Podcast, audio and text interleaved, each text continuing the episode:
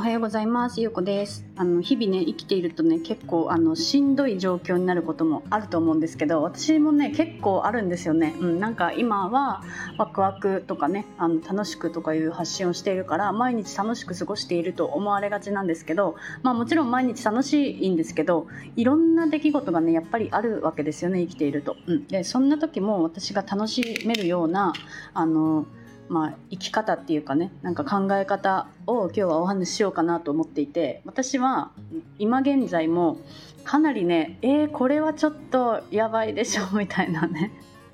出来事が結構起きたりするんですよ。うん、でもう今も真っ只中なんですけどいやこれはねもう私は何をいつも考えているかっていうとこれが笑える日が来るんだっていうことをね常に信じているんですよ。うん、でこれこういうなんか今はまあまだ喋れないですけど、まあ、いつかねこういうことがあったって喋れる時が来るんだろうなと思ったらそれを楽しもうとできるわけなんですよね。うんなのでなんかねこう前向きに捉えられるようになったんですよ。前はやっぱり嫌なこととかしんどいこととか起きたらいやもうなんでこんなことが起こるんだろうとかなんか私に私だけ辛い思いをしているみたいなねなんか周りの人はみんな幸せそうなのに私だけがしんどいみたいな風に思ったりしていたんですけどやっぱりなんかそれが起きるっていうことは何か意味があるしもうこれを乗り越えられたらいいよねすごいネタになるよねみたいななんかねそういうことを考えられるようになってきたんですよ。うん、で今ものすごく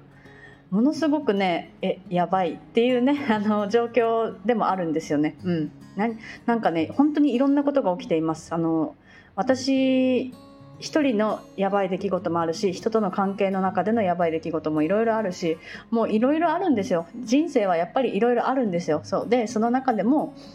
本当にねあなんかあ私これを乗り越えたら